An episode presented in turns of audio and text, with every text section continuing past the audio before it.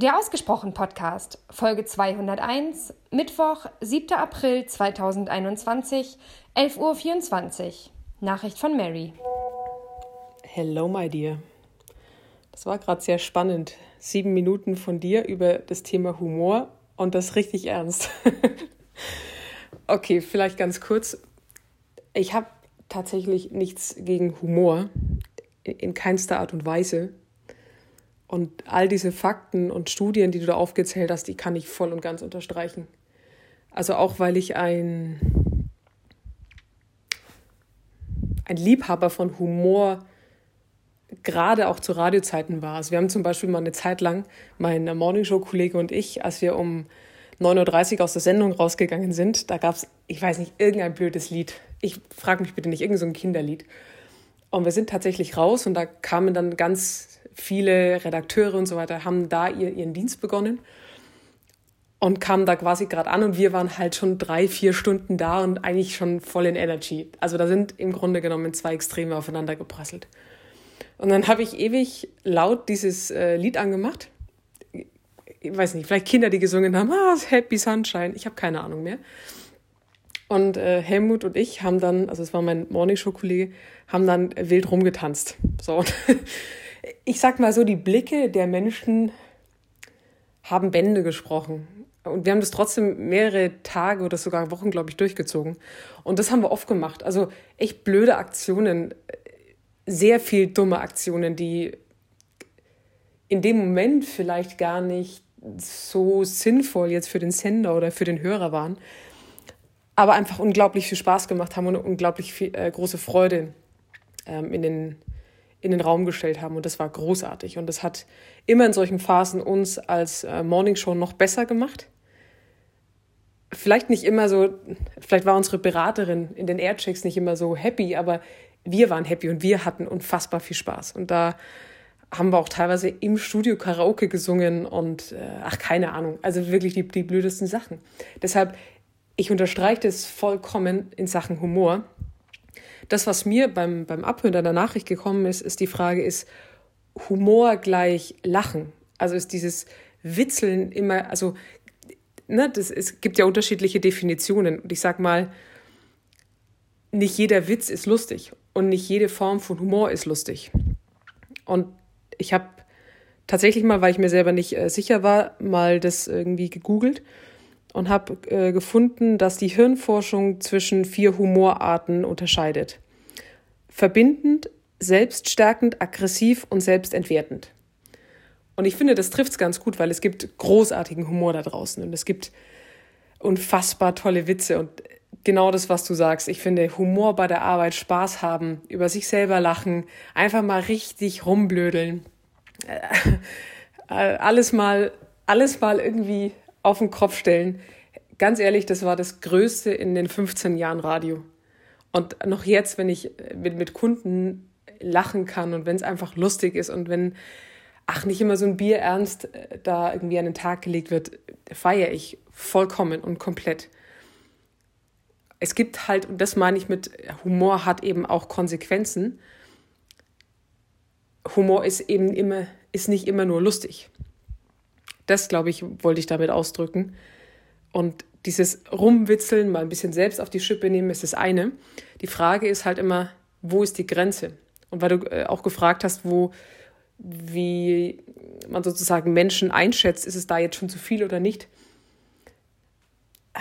Am Ende, glaube ich, ist es viel reinspüren und nachfragen.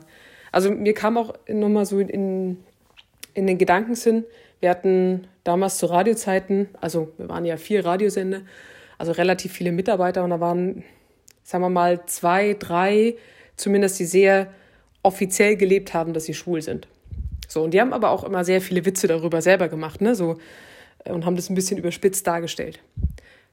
Man könnte jetzt davon ausgehen, dass diese Person viel verträgt in diese Richtung. Heißt aber ja nicht automatisch, dass es so ist, sondern vielleicht ist es auch da ein gewisses Schutzschild schon geworden, um nicht über das Thema wirklich sprechen zu müssen, ne? was du auch gesagt hast, so dieses Schutzschild, um nicht wirklich in diese Emotionen reinzugehen und zu sagen, hey, das tut mir gerade weh. Und ich frage mich halt, Nicht, weil ich eine Antwort drauf habe, aber ich frage mich, ist ein, ein Blondinenwitz gleichzustellen mit Humor, der im Unternehmen gut tut? Also wenn ich, weißt du, wenn ich jetzt einfach nur, ich zum Glück nicht, aber wenn ich ähm, an eine Praktikantin von damals denke, so eine, weißt du, so eine kleine, süße äh, Blondine mit rosa Klamotten, die vielleicht ihren, ihren Lebtag mitbekommen hat, ah ja, du bist ja klein, du bist eine Frau, äh, du kannst nicht alles, äh, ach, was weiß denn ich, ne? So, da vielleicht schon die ersten Blondinensätze abbekommen hat, dann das nochmal reingedrückt bekommt, auf die Glaubenssätze sozusagen dieser Humor auch nochmal oben drauf kommt, weiß ich nicht, ob das dann eben förderlich ist. Und für mich gibt es einfach Humor, der nicht mehr lustig ist. Und dann mache ich lieber noch einen, einen dummen Witz wie ähm, treffen sich, wie heißt der eine, treffen sich zwei Fische, sagt der andere Hi, der andere wo? Irgendwie so. Okay, das sind richtig dumme Witze.